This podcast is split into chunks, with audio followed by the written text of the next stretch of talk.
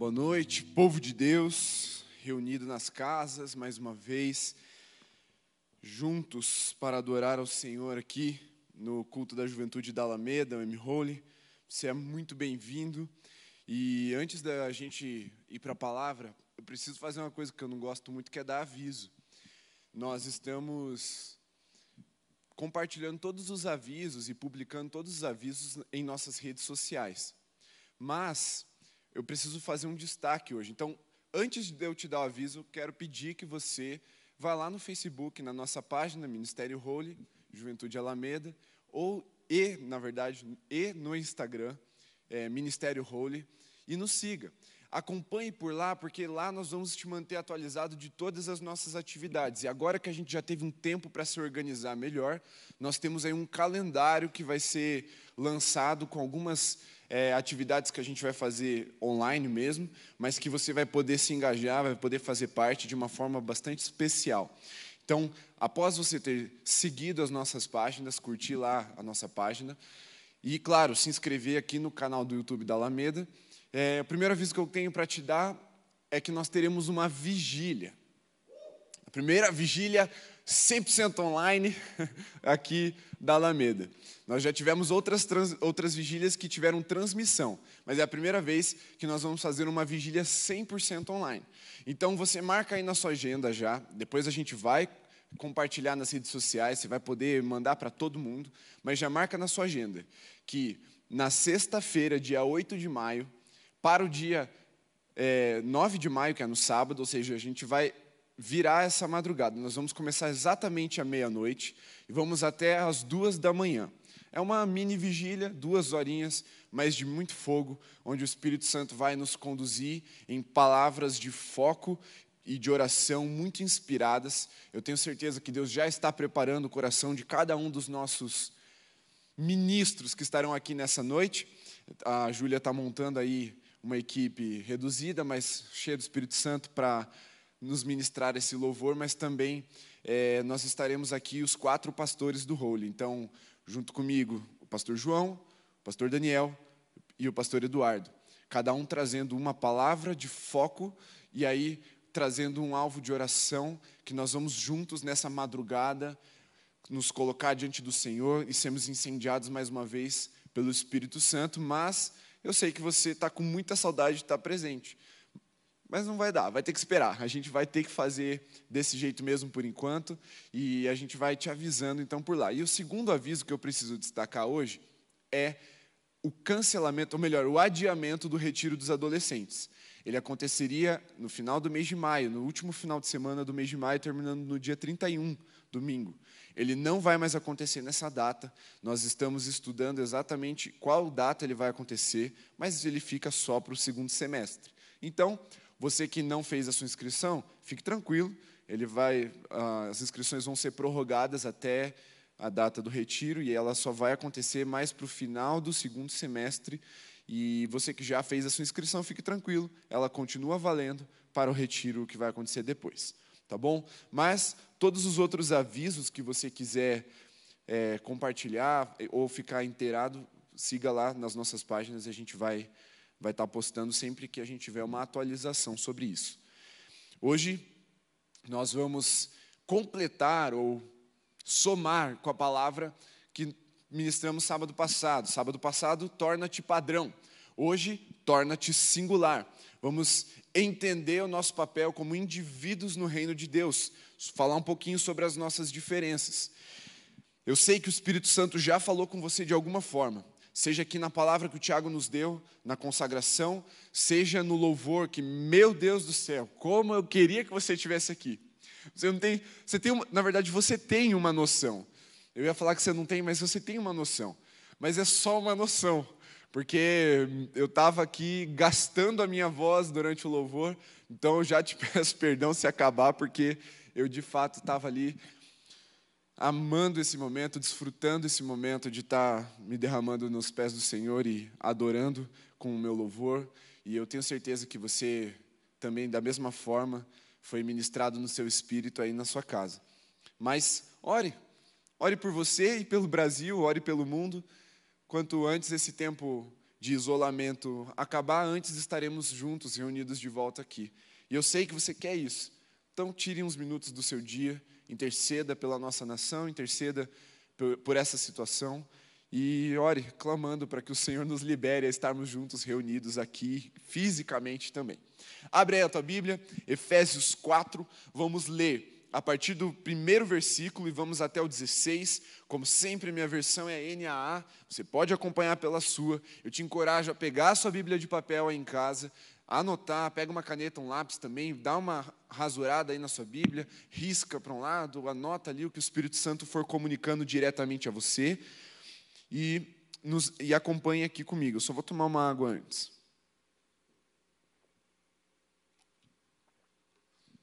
Creio que já dei o tempo para você abrir sua Bíblia. Então vamos lá. A partir do primeiro versículo do quarto capítulo da carta de Paulo aos Efésios. Está escrito: Por isso eu, prisioneiro no Senhor, peço que vocês vivam de maneira digna da vocação a que foram chamados com toda humildade e mansidão, com longanimidade, suportando uns aos outros em amor, fazendo tudo para preservar a unidade do espírito no vínculo da paz. Há somente um corpo e um só espírito, como também é uma só a esperança para a qual vocês foram chamados. Há um só Senhor, uma só fé, um só batismo, um só Deus e Pai de todos, o qual é sobre todos, age por meio de todos e está em todos. E a graça foi concedida a cada um de nós, segundo a medida do dom de Cristo. Por isso diz: quando ele subiu às alturas, levou cativeiro, levou cativo o cativeiro e concedeu dons aos homens. Ora, o que quer dizer ele subiu, senão que também havia descido até as regiões inferiores da terra? Aquele que desceu é também o mesmo que subiu acima de todos os céus, para encher todas as coisas. E ele mesmo concedeu uns para apóstolos, outros para profetas, outros para evangelistas e outros para pastores e mestres, com vistas ao aperfeiçoamento dos santos, para o desempenho do seu serviço, para a edificação do corpo de Cristo, até que todos cheguemos à unidade da fé e do pleno conhecimento do Filho de Deus, ao estado de pessoa madura à medida da estatura da plenitude de Cristo, para que não mais sejamos como crianças, arrastados pelas ondas e levados de um lado para o outro por qualquer vento de doutrina, pela artimanha das pessoas, segundo a verdade, pela artimanha das pessoas, pela astúcia com que induzem ao erro. Mas, seguindo a verdade em amor, cresçamos em tudo naquele que é a cabeça, Cristo de quem todo o corpo, bem ajustado e consolidado pelo auxílio de todas as juntas, segundo a justa cooperação de cada parte, efetua o seu próprio crescimento para a edificação de si mesmo em amor. Diga amém aí na sua casa, você foi ministrado por uma palavra santa, verdadeira, inerrante viva e eficaz. E eu tenho certeza que até aqui você já foi ministrado por esse texto, porque ele é bastante rico, ele é bastante poderoso. Mas antes de entrarmos no que ele nos diz, vamos fazer uma análise bem superficial da nossa situação como sociedade. A nossa sociedade ela tem um problema, ela tem um perfil de massificação das pessoas. Nossa sociedade constrói as pessoas de uma forma que as pessoas vão se tornando cada vez mais parte de uma massa. Elas ficam cada vez mais apagadas nas suas individualidades e tendem a seguir sempre um padrão. Aqui, a diferença do padrão que nós trabalhamos semana passada é que esse padrão ele é estético, ele é exterior. Ele quer dizer que Alguns são feios, outros são bonitos. Uns são normais, outros são esquisitos. Uns são muito altos, outros são muito baixos. E aí a gente sempre tende a se conformar com essa massa, com essa quantidade, com esse padrão mundano.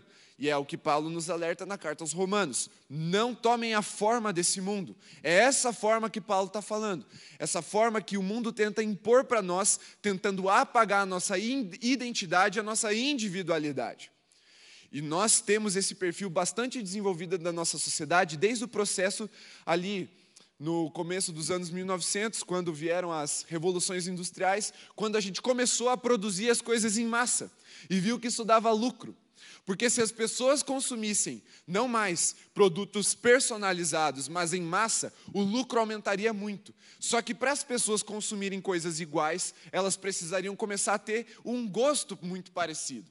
Elas precisariam gostar das mesmas é, roupas, das mesmas cores, e aí é que começaram a surgir aquelas pessoas que lançam a tendência do ano, seja para qual tipo de padrão você queira encaixar, isso é uma realidade. Vem aqueles que determinam ah, a tendência desse ano é tal. E aí tudo é produzido em massa de acordo com aquela tendência, guiado pela massa, porque a maioria vai ser direcionada a consumir os produtos daquela forma, daquele jeito, dentro desse padrão que alguém inventou. Qual é o problema disso? Se dá lucro. Porque lucro não é um problema. O problema é que isso tende a apagar a nossa identidade, aquilo que é único em nós. Tendemos a nos submeter a procedimentos que insere e nos enquadrarmos a eles. E isso entrou na igreja. Entrou na igreja porque é uma tendência do ser humano não gostar daquilo que é diferente. Você já percebeu que não necessariamente a pessoa que é feia, ela é feia? Às vezes ela só tem uma beleza diferente, é que eu estou sendo bem bonzinho com os feios. Às vezes ela só é diferente. Porque tem uma pessoa que vai olhar para ela e vai falar assim: Meu Deus, é a coisa mais linda do mundo. Mostrando para mim e para você que o padrão dela é totalmente diferente. Mas existe ali uma forma geral, uma forma generalizada de enquadrar as pessoas dentro do que a gente chama de bonito. E por isso isso é, se torna opressor para aquela pessoa vai apagando o valor que ela tem como indivíduo, porque ela não se parece com a maioria. Você já viu aquele meme que em cima está é, fazendo aquela, aquela piada antiga, né? De que os orientais são todos iguais. Aí embaixo eles falam, é porque vocês nunca viram a classe média brasileira. Aí está um monte de jovem vestido tudo igual, usando as mesmas, os mesmos acessórios, fazendo a mesma pose. E aí você nem consegue mais identificar quem é quem. Por quê? Porque naturalmente as pessoas querem pertencer a um grupo. Só que para pertencer a um grupo, elas precisam começar a negar aquilo que é diferente do grupo. Então, para que elas se tornassem parte de um grupo, para que elas entrassem aí num. Antigamente falavam da, das tribos, né? As tribos. É, como é que chama de cidade? Urbanas, tribos urbanas, o Johnny aqui soprou para mim. As tribos urbanas, ela precisava apagar a sua identidade, formatá-la aquele jeito daquele grupo, e aí ela aprendia a rejeitar as pessoas que eram diferentes a ela. Então, para outra pessoa participar desse grupo que agora eu faço parte, ela também tem que negar a identidade dela, as, as, as coisas próprias dela. Então, a partir dessa análise, a gente chega ao que o texto quer nos dizer ou ao problema que nos foi apresentado dentro da igreja, e isso aqui não é tão atual assim como eu estou apresentando para você. Isso aqui é bem contextualizado o que eu estou falando, mas se a gente for ver na Bíblia, isso já era um problema naquele tempo, na, na igreja do primeiro século. E é normal a gente se parecer com as pessoas. Existe um estudo que diz que nós somos a média das cinco pessoas com que mais convivemos, com que mais passamos, passamos tempo. Então é natural, ao mesmo tempo que pode ser opressor. E para o processo de desenvolvimento é normal o ser humano estabelecer referências.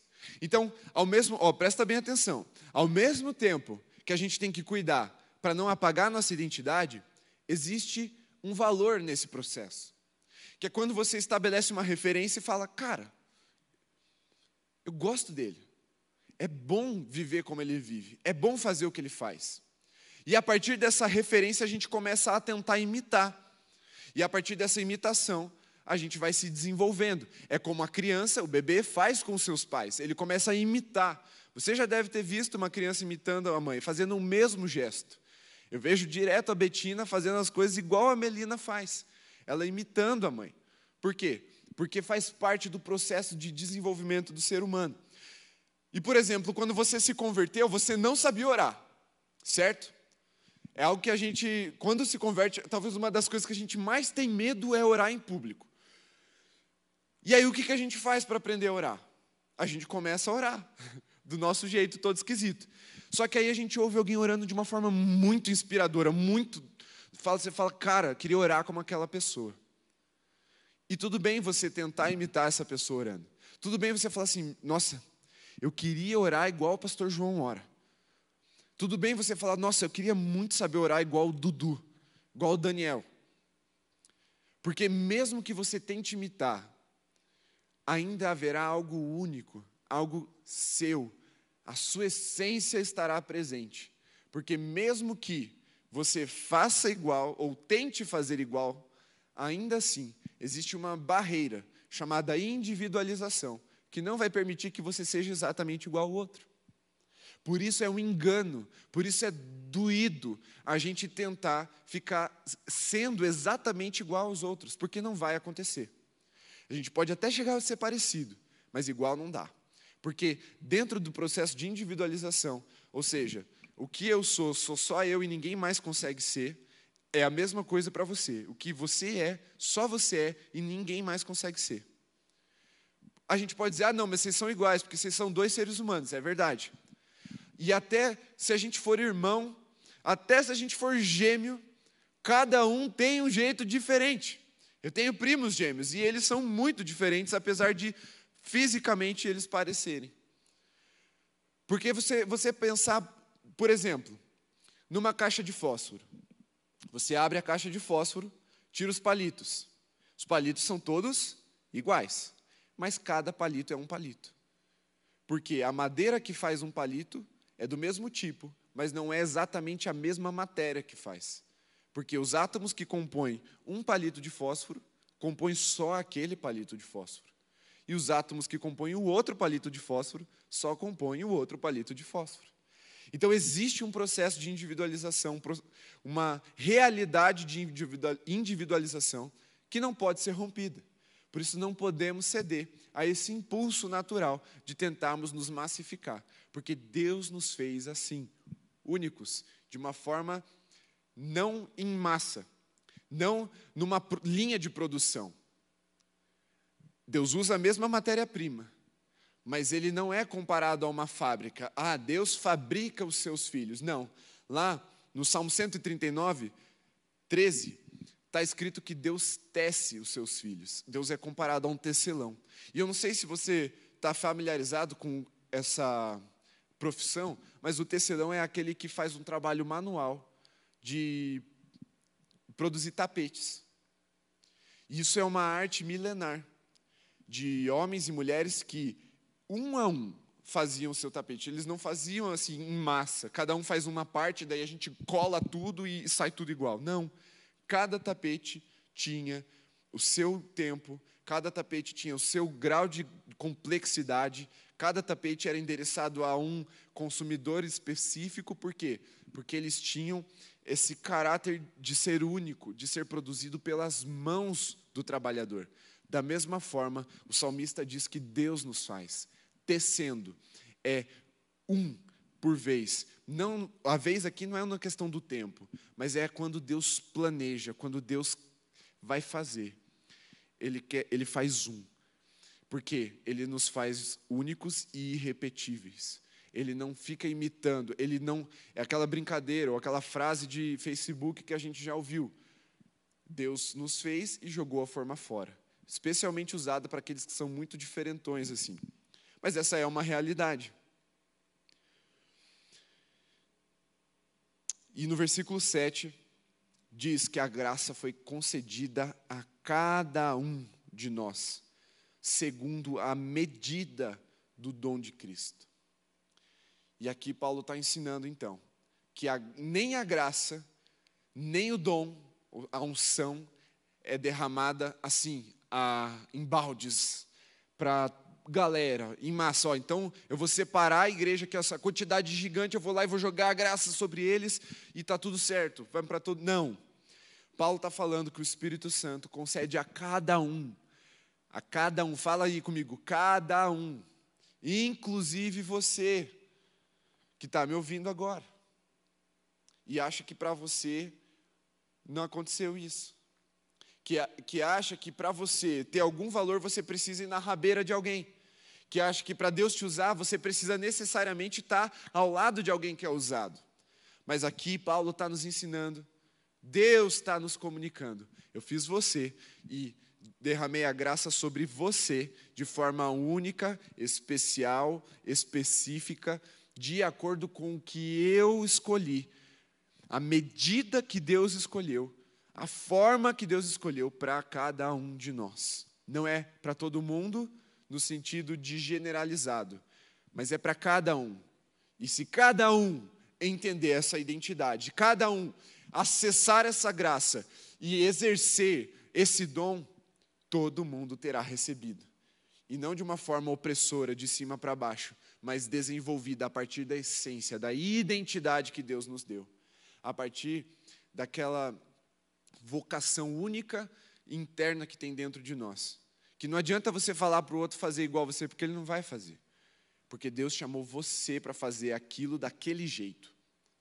Deus escolheu que você, desse seu jeito aí, desse, na tua idade que você está hoje, com as ferramentas e atributos que você tem hoje, com as possibilidades que você tem, realizasse a obra que ele preparou para você. E mesmo que outras pessoas se levantem para realizar a obra de Deus, elas vão realizar de um jeito único, do jeito delas, e não do mesmo jeito que você realizaria. E Deus tem essa porção da graça para cada um dos seus filhos, e um propósito específico para o cumprimento do seu plano. Então, dada essa introdução, dado esse desenvolvimento dessa análise que a gente fez aí da sociedade, da igreja, vamos então aprender o que esse, esse tema tem para nos ensinar. Torna-te singular. Primeira coisa que você precisa saber sobre a sua singularidade, sobre você ser único, que Deus escolheu ou Deus quis que no mesmo corpo os membros fossem diferentes. É da vontade de Deus ele quis, ele escolheu assim. Portanto, não tem como a gente reclamar, não tem como a gente fazer birra, bater o pé, se, se revoltar. Falando, não, eu quero deixar tudo igual. Não vai dar, porque Deus é o Senhor da igreja e Ele escolheu que ela fosse esse negócio todo diferente, que parece muito difícil de conectar. E talvez até impossível de conectar uma coisa com a outra de tão diferente que o corpo da, que a igreja é. Mas é que ele deu a possibilidade, ou melhor, ele deu o espírito para que a igreja fosse unida, mesmo sendo tão diferente. E deixa eu te dizer, Deus escolheu a igreja para ser tão diferente assim, tão marcada por suas características únicas e individuais, para que ao passo que a unidade se manifeste no Espírito, seja mais uma prova de que há um Deus vivo. Porque socialmente não se explica uma comunidade de pessoas tão diferentes, com, com origens e destinos tão diferentes, congregando e adorando ao Senhor e se submetendo uns aos outros em amor, que não seja uma ação sobrenatural do Espírito Santo de Deus. Por isso, quando você olhar, olhar agora não, porque não tem ninguém aí com você, ou só a sua família. Mas se você está com alguém aí da sua família, olha para essa pessoa esquisita que está do seu lado. E olha, Deus escolheu essa esquisitice para estar tá do seu lado. porque dessa forma, Ele evidencia que Ele é vivo e real. Não somente na história passada, mas presente nos dias de hoje, na igreja de hoje. É mais uma evidência de que Deus continua se movendo no sobrenatural. No versículo 11, a gente vê que ele mesmo concedeu uns para apóstolos, outros para profetas, outros para evangelistas, outros para pastores e mestres. Ou seja, presta bem atenção nessa frase. Deus escolheu pessoas diferentes para dar dons diferentes Melhor, vou mudar aqui a frase, vou, vou fazer do jeito que está escrito. Ele mesmo separou e distribuiu os diferentes dons para diferentes pessoas e pessoas diferentes. Quer ver? Abre comigo lá a sua Bíblia no Evangelho de Marcos a partir do versículo, aliás, no capítulo 3 a partir do versículo 13. Volta ali um pouquinho sua Bíblia nos Evangelhos, Marcos, o segundo Evangelho, no capítulo 3, a partir do versículo 13. Vamos ver aqui a, o exemplo ou a prática dessa frase que eu acabei de dizer para você. A partir do versículo 13 diz assim: Depois Jesus subiu ao monte e chamou os que ele quis. Presta atenção no ele quis. E vieram para junto dele. Então ele designou, ele escolheu doze aos quais chamou de apóstolos para estarem com ele para os enviar a pregar e a exercer a autoridade de expulsar demônios. Eis os doze que designou: Simão, a quem acrescentou o nome de Pedro, Tiago, filho de Zebedeu, e João, irmão de Tiago, os quais deu o nome de Boanerges, que quer dizer filho do trovão. André, Felipe, Bartolomeu, Mateus e Tomé, Tiago, filho de Alfeu, Tadeu, Simão, o Zelote, e Judas Iscariotes, que foi quem o traiu. Olha só eu vou repetir a frase e você vai entender agora, olhando para esse texto. Ele mesmo separou e distribuiu diferentes dons para diferentes pessoas e pessoas diferentes. Deus, escolhe, Deus criou os dons no seu espírito. E ele escolheu esses dons, ele mesmo separa os dons para as pessoas. E essas pessoas são diferentes umas das outras. Até, olha só, o mesmo dom, o do apostolado para doze, eram pessoas extremamente diferentes. Eles foram chamados para exercer autoridade de expulsar demônios e pregar o evangelho, mas ainda assim eram muito diferentes entre si. Tiago e João, os Boanerges, aí um bom, uma boa dica de nome para o seu filho, Boanerges, significa filho do trovão. Por quê? porque eles eram impetuosos, até petulantes. Eles são aqueles que queriam sentar do lado de Jesus no trono. Queriam, aliás, queriam tronos ao lado do trono de Jesus. Outros eram um pouco mais quietos na dele. Você vê André, Felipe. Pedro, por exemplo, ele era muito ousado, andou sobre as águas junto com Jesus, o único que fez isso, inclusive. Tomé, o contrário de Pedro, era cético que só ele. Duvidou até que Jesus tinha ressuscitado. Jesus estava na cara dele ali, ó. Eu, e ele não estava acreditando, ele precisou tocar nas marcas dos furos da crucificação para que ele cresce de novo que Jesus tinha ressuscitado dos mortos. Então você vê que Deus escolhe dons diferentes para diferentes pessoas e pessoas muito diferentes umas das outras. E se Deus quis assim, é porque é bom, é porque é perfeito e é porque é agradável. Nós só precisamos aprender a sujeitar as inclinações pecaminosas do nosso coração, de rejeitarmos o diferente, de competirmos contra aquilo que destoa do, do que é o nosso padrão pessoal, e aprendemos não somente a respeitar, mas também a amar essas diferenças. Veja, Deus, em sua sabedoria, criou-nos diferentes e constituiu a igreja, corpo de Cristo. Dessa forma, sabia que seria pouco proveitoso um corpo cheio de braços e nenhuma perna, por exemplo. Bem como uma, um corpo cheio de olhos e nenhuma boca. Deus fez com que nós fôssemos diferentes, mas tivéssemos o Espírito Santo para nos encaixar e assim formarmos o corpo de Cristo. É por isso que nós somos diferentes assim. Veja lá, abre comigo agora na carta de 1 Coríntios, capítulo 12 a partir do versículo 18. Vamos ler mais uma vez em que Deus fala que ele quis desse jeito. 1 Coríntios 12, versículo 18 até o 20. Presta atenção. Mas se Deus dispôs os membros, colocando cada um deles no corpo, como ele quis, se todos, porém, fossem um só membro, onde estaria o corpo? O certo é que há muitos membros, mas um só corpo. Então, não é só uma questão de que Deus quis, é uma questão de funcionalidade. Deus fez assim. Ó, o termo comum desses textos é que Deus quis ou Deus escolheu. Portanto, se a gente se depara com uma cara esquisita aqui do nosso lado, ou com um jeito meio bizarro do nosso irmão de cultuar, de ser, não importa, o jeito dele de uma forma geral, lembre-se que é vontade de Deus se cumprindo, para quê? O que, que o texto fala? Por que, que as coisas são assim tão bizarras e tão diferentes de, perto de nós? É para o aperfeiçoamento, é para o aperfeiçoamento dos santos e a edificação do corpo de Cristo.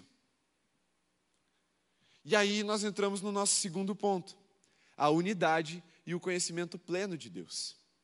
Olha, a impressão que eu tenho é que todas as vezes que a Bíblia vai falar de unidade, ela fala de diferenças.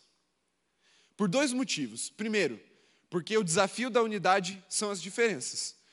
E segundo, na verdade esse deveria ser o primeiro, mas assim, e segundo, é porque a unidade só é possível por causa das diferenças. Porque se não fôssemos diferentes uns dos outros, se não tivéssemos esse caráter único, se fôssemos um produto de uma série, de uma fabricação em massa, não seríamos unidos, seríamos conformados. E Deus, Jesus, não orou por nós para que fôssemos conformados, para que fôssemos esteticamente padronizados. Não, Ele orou para que fôssemos um, para que fôssemos unidos. E peças iguais não se encaixam. Um pneu não encaixa em outro pneu. Ele precisa encaixar num eixo. E o eixo não encaixa em outro eixo ele precisa encaixar naquela parte do carro lá com o seu nome. E aí, cada peça do motor e cada peça da lataria até formar um só carro, mas com muitas peças. O que Paulo está usando de figura de linguagem aqui é o corpo. Então, vários membros, mas um só corpo. E a unidade é o poder de Deus na igreja. É o poder do Espírito Santo selando a igreja como corpo de Cristo. Dependemos de cada parte do corpo para funcionarmos bem como um todo. Eu sei que você deve estar pensando assim: ah, não, mas Jeff, fala sério, tem uns dons assim que são mais da hora, que todo mundo quer, que são mais legais, assim, que é a galera do louvor, por exemplo. Todo mundo queria saber tocar um instrumento, queria cantar assim, igual a galera cantou aqui agora. São dons que são mais destacados, mais visíveis. Mas não significa que eles são mais importantes para o funcionamento do todo. Porque tira a pessoa que está lá na transmissão para você ver. Você não ia estar ouvindo nada do que está acontecendo aqui, nem vendo. Talvez o dom e o exercício desse dom que essa pessoa está executando ali não seja tão visível quanto o dom da galera que estava aqui tocando no louvor, mas ele é tão importante quanto para o funcionamento pleno do corpo de Cristo. Dependemos uns dos outros e dependemos das coisas estranhas que tem no nosso irmão para que o corpo funcione bem, para que fôssemos unidos. Por isso, como eu falei, não apenas admitir essas diferenças, a gente precisa amá-las e valorizá-las. É isso que vai garantir a unidade e o funcionamento do corpo. É quando a gente aprender que, mesmo eu não sendo pé, o pé é importante para que a gente caminhe. Que, mesmo eu não sendo mão, a mão é importante para que a gente pegue. Por exemplo, eu tenho muita facilidade de admirar quem, tá, quem realmente tem esse dom musical, quem tem esse talento. Por quê? Porque eu sou um, uma topeira para tocar um instrumento. É, eu não sei, eu não consigo. Não é a minha área. Então, para mim, é muito fácil admirar o dom dessas pessoas. Mas o que eu não posso é diminuir o meu dom, ou achar que o meu é menos importante, só porque o do outro eu admiro. Não, eu preciso amar, valorizar, destacar, mostrar como o outro é importante para mim, como ele me edifica, mas sem diminuir o meu dom, sem me jogar para debaixo do tapete, sem jogar no lixo o presente que Deus nos deu, que é o dom específico de cada um de nós. Aquilo que nos torna singulares, importantes para o funcionamento do corpo.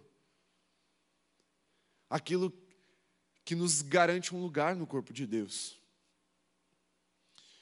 Paulo alertou a igreja que as diferenças geram desafios sim de unidade, mas ensinou que somente vivendo as diferenças é que a igreja experimenta a verdadeira unidade pois a unidade só é testada nas diferenças.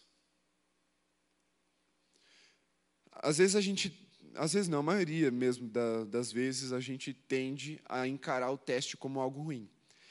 Dia de prova na escola, era algo que você ansiava ou era algo que você temia? Se eu for pela maioria, é algo que você temia, a não ser que você, como eu estou pregando, seja esquisito e gostasse desse tipo de coisa. Mas o teste, ele não serve para te reprovar. O teste, ele serve para te aprovar. Por isso, o teste da unidade não vem para nos dizer que somos desunidos, mas para nos afirmar, nos comprovar que somos unidos pelo Espírito Santo. Quando a gente canta abraçado com o irmão assim, somos corpo, assim bem ajustados, e começamos ali, aquela coisa assim, cara, nem balançar igual vocês conseguem, tá um indo para um lado e, e se conflitando com o outro. Nem assim a gente consegue ficar uniforme. Mas é tão belo, é tão bonito ver isso que a gente tem que admitir. É quase que uma, uma confissão. É, só pode ter sido o Espírito Santo que uniu esse povo. Por isso que Deus quis assim, por isso que Ele desejou, que Ele escolheu que fosse dessa forma. E a segunda coisa que eu falei desse ponto, que é a unidade e conhecimento pleno de Cristo, é que são as diferenças que revelam o corpo todo de Cristo. Pensa assim: se você fosse aprender sobre o corpo humano, na aula de ciências lá na sétima série ou oitavo ano hoje, você vai aprender lá sobre o corpo humano e a professora num dia ela vai te mostrar o que é um braço. E ela começa a explicar: o braço tem a mão, que tem os dedos, aí tem o antebraço, tem o braço, tem os, os ossos aqui, o rádio, a urna tal, que liga, aí tem os músculos, os tendões, isso é um braço. Beleza. Amanhã a gente continua estudando o corpo. Aí a professora chega no dia seguinte e começa de novo a mostrar um braço para você. E aí o dia seguinte vem e é de novo um braço. E aí passou a semana inteira e vocês estão vendo um braço. E aí ela fala assim: pronto, vocês entenderam o que é o corpo humano? Não, não entendemos. Por quê? Porque o corpo é feito de muitos membros e diferentes partes. E se a gente não aprender a olhar para cada uma delas, a gente nunca vai chegar ao pleno conhecimento do que é o corpo de Cristo. Por isso, quando você encontrar o seu irmão, dá um belo num sorriso, dá um, se tiver liberado, dá um beijo no rosto dele e fala: "Obrigado, meu irmão, porque por sua causa eu posso chegar ao pleno conhecimento de quem é Jesus." Não foi um livro só que compôs a Bíblia. A Bíblia é uma biblioteca, ela é cheia de livros, cheia de autores inspirados pelo Espírito Santo, que nos revelam quem Jesus é. Até os evangelhos, que são similares, que contam a história de Jesus, nos mostram, às vezes, perspectivas diferentes do mesmo Jesus e nos fazem contemplá-lo de uma forma ainda mais plena. Porque Deus escolheu que fosse assim para chegarmos à unidade testada e aprovada, mas também ao pleno conhecimento de quem é Jesus. E as diferenças expõem, escancaram, evidenciam a multiforme manifestação da graça de Jesus, levando então os santos, os filhos de Deus, a igreja ao pleno conhecimento de quem é esse Jesus. E com consequência, gera maturidade espiritual. Volta lá para o texto no versículo 13, olha só até que todos cheguemos à unidade da fé e do pleno conhecimento do Filho de Deus, ao estado de pessoa madura, à medida da estatura da plenitude de Cristo. Ou seja, essas diferenças, quando ajustadas na unidade, nos levam ao pleno conhecimento de Jesus, ou seja, à maturidade espiritual, a um estado de maturidade. Por isso, se você quer crescer, se você quer se desenvolver com Deus, se você quer se aprofundar, comece a ouvir as pessoas que são colossalmente diferentes de você. Se você é mais quieto, mais na sua, mais tradicional, comece a ouvir aquelas pessoas mais cheias do fogo, assim, mais exageradas. Se você é esse mais cheio do fogo, exagerado, comece a ouvir as pessoas mais calmas, mais tranquilas, mais do ensino. Porque apesar dessas coisas parecerem opostas, elas não são, elas são complementares, elas são necessárias para esse crescimento. Então aprenda a valorizar e a amar a diferença dos outros, aquilo que faz você e esse teu outro, teu próximo, único, singular. E aí entra a importância de sermos quem Deus quer que nós sejamos. Aí entra a importância de revelarmos para a igreja, para o mundo, qual é a vocação, a vocação, o chamado que Deus deu para mim e para você. E não de ficarmos tentando imitar o chamado dos outros, porque a gente acha o chamado do outro mais legal. Não. Quebre esse jugo maldito de massificação. Porque você não é mais um palito de fósforo numa caixa de fósforo. Você é um membro de um corpo, o qual sem você não vai funcionar bem. E aqui eu estou falando da comunidade de fé local mesmo. Sem você não vai funcionar bem. Mas se tiverem muitos de você, também não vai funcionar bem. Por isso que precisa de gente diferente o tempo todo. E aí vamos para o nosso terceiro ponto. O singular promove o crescimento. Se você quer crescer, se você quer amadurecer espiritualmente, você precisa entender qual é a sua identidade em Deus e expressá-la e viver a partir dessa identidade. Vamos lá. Só vamos crescer se seguimos exatamente o que Deus planejou para nós como indivíduos, pois não podemos esperar crescimento trilhando o caminho dos outros. Sabe aquela aquela prática comum de o filho é, seguir a carreira do pai? O que acontece muito nessas situações, e aqui não é um, o problema em si não é seguir a carreira do pai. O problema é que a maioria das vezes é algo forçado, é algo imposto. E aí o filho, ele cresce à sombra do pai. É o, é o filho do jogador de futebol que tem que ser tão bom quanto o pai ou melhor do que o pai foi. Sabe? É igual o filho do Messi, que é filho do Messi, neto do Maradona e afilhado do Agüero três jogadores top da Argentina. Só os dois maiores e o Agüero, que é muito bom também, da história da Argentina. Imagina a pressão que esse menino vai crescer de ser um jogador extraordinário. Mas será que ele quer ser jogador? Será que é isso que Deus tem para ele? É isso que eu estou dizendo. É que quando a gente tenta seguir o caminho dos outros, a gente nunca vai chegar ao, à plenitude da nossa maturidade como indivíduos. Nunca cumpriremos plenamente o plano de Deus para nós, porque estaremos à sombra de alguém. E isso, além de opressor, isso castra, isso tira o nosso tira o nosso potencial, a nossa força. Porque sempre estaremos protegidos de alguma forma, mas expostos de outra. De, de forma que nem uma coisa é boa, nem a outra. Portanto, Assim como Davi, se você não conhece, deixa eu te dar um resumo bem rápido da história de Davi até esse momento que eu vou trazer de exemplo. Davi era o último filho da casa de seu pai, ele cuidava das ovelhas enquanto os irmãos estavam na guerra. Então ele tinha uma missão de periodicamente levar pão e queijo aos seus irmãos. Então o pai mandava ele lá, ó, leva isso aí para os teus irmãos no acampamento. Aí ele deixa as ovelhas do seu pai lá no campo, sai e vai até o monte lá onde estava reunido o exército de Israel. Ele chega lá para entregar as coisas para os irmãos e ele ouve um gigante do povo inimigo do outro lado da colina intimando, falando assim: ó, vem um de vocês aí, e aí o vencedor da briga ganha a guerra. Isso acontecia bastante naquela época. Davi ficou indignado tal, ah, mas ele falou assim: ó, eu vou brigar com esse cara, eu vou, vou matar ele em nome do Senhor dos Exércitos. Aí o burburinho começa assim: como assim? Esse menino quer quer brigar com o gigante 40 dias, ninguém aqui teve coragem. Como que ele que chegou agora, não está nem com roupa de soldado, nem armadura, nem espada ele tem, quer lutar com o gigante? Mas a coragem dele foi notada. Aí o rei Saul, ele manda chamar o, o Davi. Fala, Davi, chega aqui, vamos lá. Você quer? Quero. Então vai. Mas ó, além de ganhar a batalha, eu vou te prometo um monte de coisa. Aqui não entra muito na, no assunto que a gente tem. Aí ele fala: veste a minha armadura, a armadura do rei. Você deve imaginar que era a melhor armadura disponível naquele exército, certo? E aí ele coloca aquela armadura que pesava lá, média de 60 quilos. Ele, hora que ele vestiu a armadura, ele falou: essa armadura não é para mim, não é minha.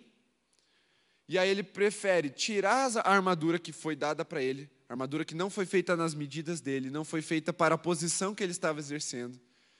E ele fala assim: não, eu vou do meu jeito, eu vou em nome do Senhor dos Exércitos. E ele vai com as armas que Deus tinha dado para ele até ali. Ele vai sem armadura e ele vai com uma funda, uma arma letal, mas que não era cortante como as outras, tão ameaçadora na sua aparência. E aí Davi vai com a arma certa, a arma que ele já tinha aprendido a usar, porque Deus queria que ele fizesse desse jeito. Agora imagine se ele tivesse cedido à pressão de ficar imitando, vestindo as roupas, vestindo a armadura do outro. Ele teria sido amassado por, pelo gigante Golias. Porque ele ficaria lá, que nem um boneco de posto, travado sem conseguir se mover, perdendo as suas principais qualidades, que era agilidade. Ele era jovem, ágil, veloz, perdendo a precisão de girar uma funda e acertar ali na testa do gigante, para que ele caísse de cara. E depois ele pegou a espada do gigante e matou o gigante, cortando a cabeça dele. Mas as armas que ele usou para vencer a batalha foram as armas que Deus escolheu para ele, que eram próprias dele e não do outro, mesmo que a do outro parecesse mais brilhante e mais bonita.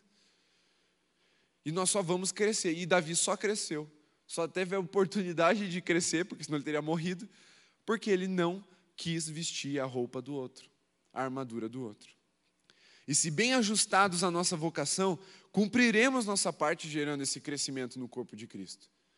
Se formos pastores como Deus nos chamou para pastorear, pastorearemos as ovelhas de Cristo, arrebanhando esse povo gerando crescimento, cuidado, um lugar de proteção e amor. Se formos mestres, como Deus nos chamou para sermos mestres, ensinaremos o caminho no qual as pessoas devem andar, levando-as até Jesus. Se formos evangelistas, como Cristo nos chamou para sermos evangelistas, anunciaremos com intrepidez a palavra da verdade que liberta e salva as pessoas. Se formos apóstolos, sairemos desbravando os povos que ainda não conhecem a palavra de Deus, criando, plantando igrejas nesses lugares. E se formos profetas, nossa palavra será certeira e cortante, levando revelação ao povo de Deus onde quer que formos, porque não precisamos vestir a armadura do outro para sermos relevantes no, no corpo de Cristo, no povo de Deus, no mundo. Se entendemos esse valor, se entendemos que quando Deus nos forjou no ventre de nossa mãe, depois leia o Salmo 139, é o trabalho de um pai amoroso formando o seu filho. Não é uma coisa feita por formas premeditadas, assim, como se fosse algo aleatório. Não. Deus teve o cuidado de te tecer desse jeito, é porque Ele tem um propósito específico para cumprir através da sua vida. Valorize isso. Uma comunidade esteticamente padronizada terá dificuldades de agregar e acolher as diferentes pessoas que serão salvas pela pregação do Evangelho.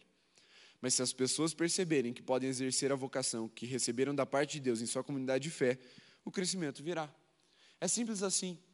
Pensa você aí na sua cela. Se todo mundo fosse muito igual a você, olha a dificuldade que você teria de chamar um visitante ele teria que se encaixar no gosto que você tem, do jeito que você gosta de fazer. Ele teria que ser introspectivo ou, ou extrovertido como você é. Porque se ele não se encaixa esteticamente, ele não vai, ele não vai se sentir acolhido, ele não, ele não vai ficar na sua célula, mesmo que você convide, mesmo que você rompa com essa barreira que você criou ali de não querer convidar porque ele é muito diferente do seu povo, ele não vai ficar. Então, o ser diferente não só nos faz crescer como indivíduos, mas é o que possibilita crescermos como igreja. Porque aí não importa se o cara é careca, cabeludo, se ele é grande ou pequeno, se ele é gordo ou magro, se ele é estiloso ou se ele é jacu. Ele vai se sentir bem, porque todo mundo é diferente entre si. E esse é o mais importante. É que cresçamos como o corpo de Cristo e geremos então edificação, como diz aqui no versículo 16, de quem todo o corpo, bem ajustado e consolidado pelo auxílio de cada parte, pelo auxílio de todas as juntas, segundo a justa cooperação de cada parte, efetua o seu próprio crescimento para a edificação de si mesmo em amor. E aí o segredo é esse: o Espírito Santo, o vínculo de paz e o amor para que sejamos uma igreja, assim, bem diferente, mas padronizadas no que diz respeito ao nosso coração.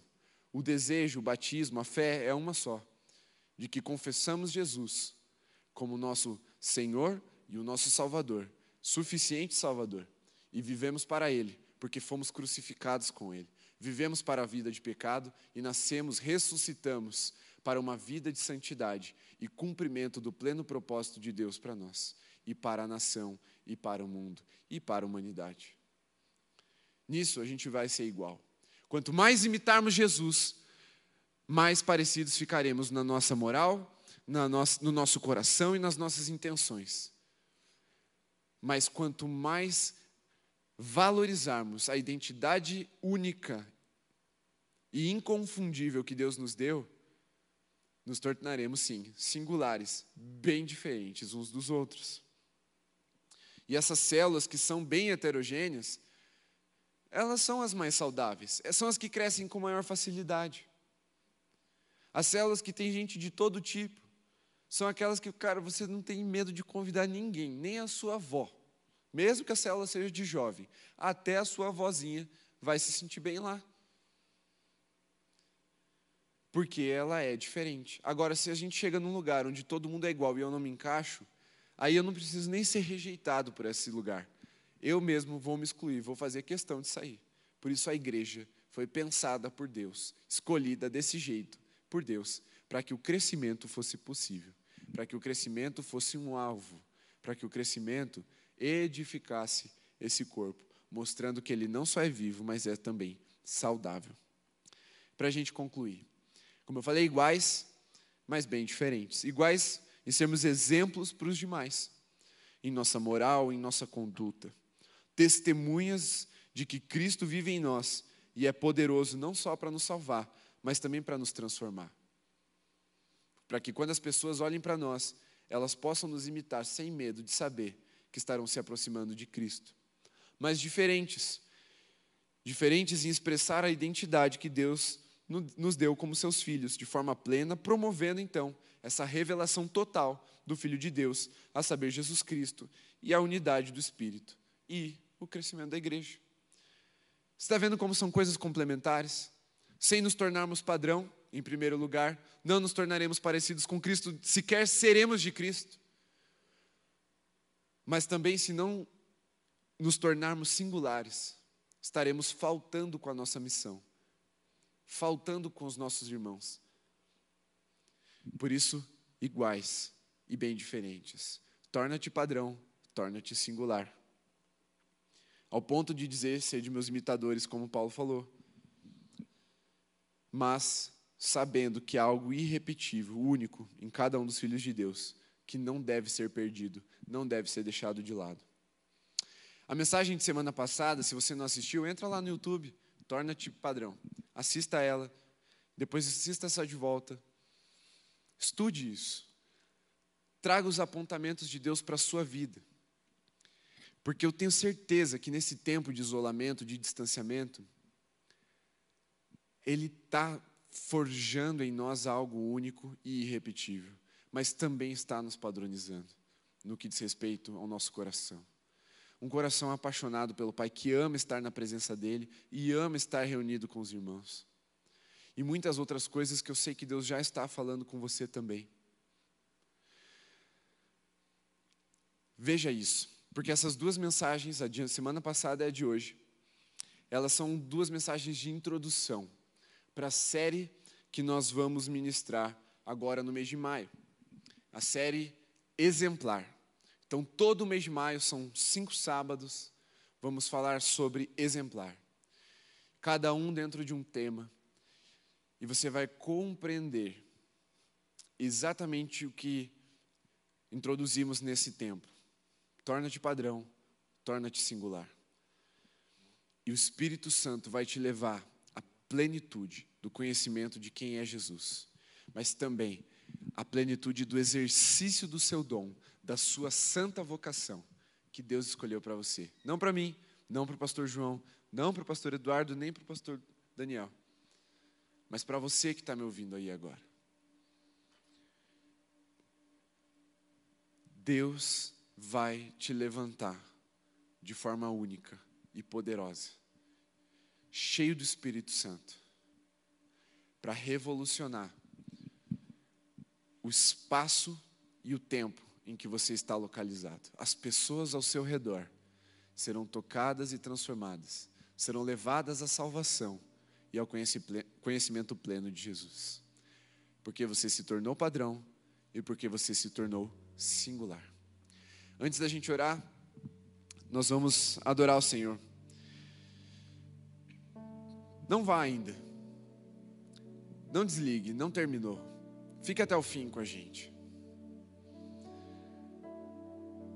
Adore ao Senhor expressando algo genuíno no seu coração. Adore ao Senhor comunicando uma vontade sua, mas que está submissa, submetida à vontade dEle. Confessando que Ele é o seu Rei, o seu Senhor. Ele reina sobre a sua vida Ele governa os teus dias. E assim, nós vamos nos despedir. Mas até lá, adore junto com a gente, em nome de Jesus.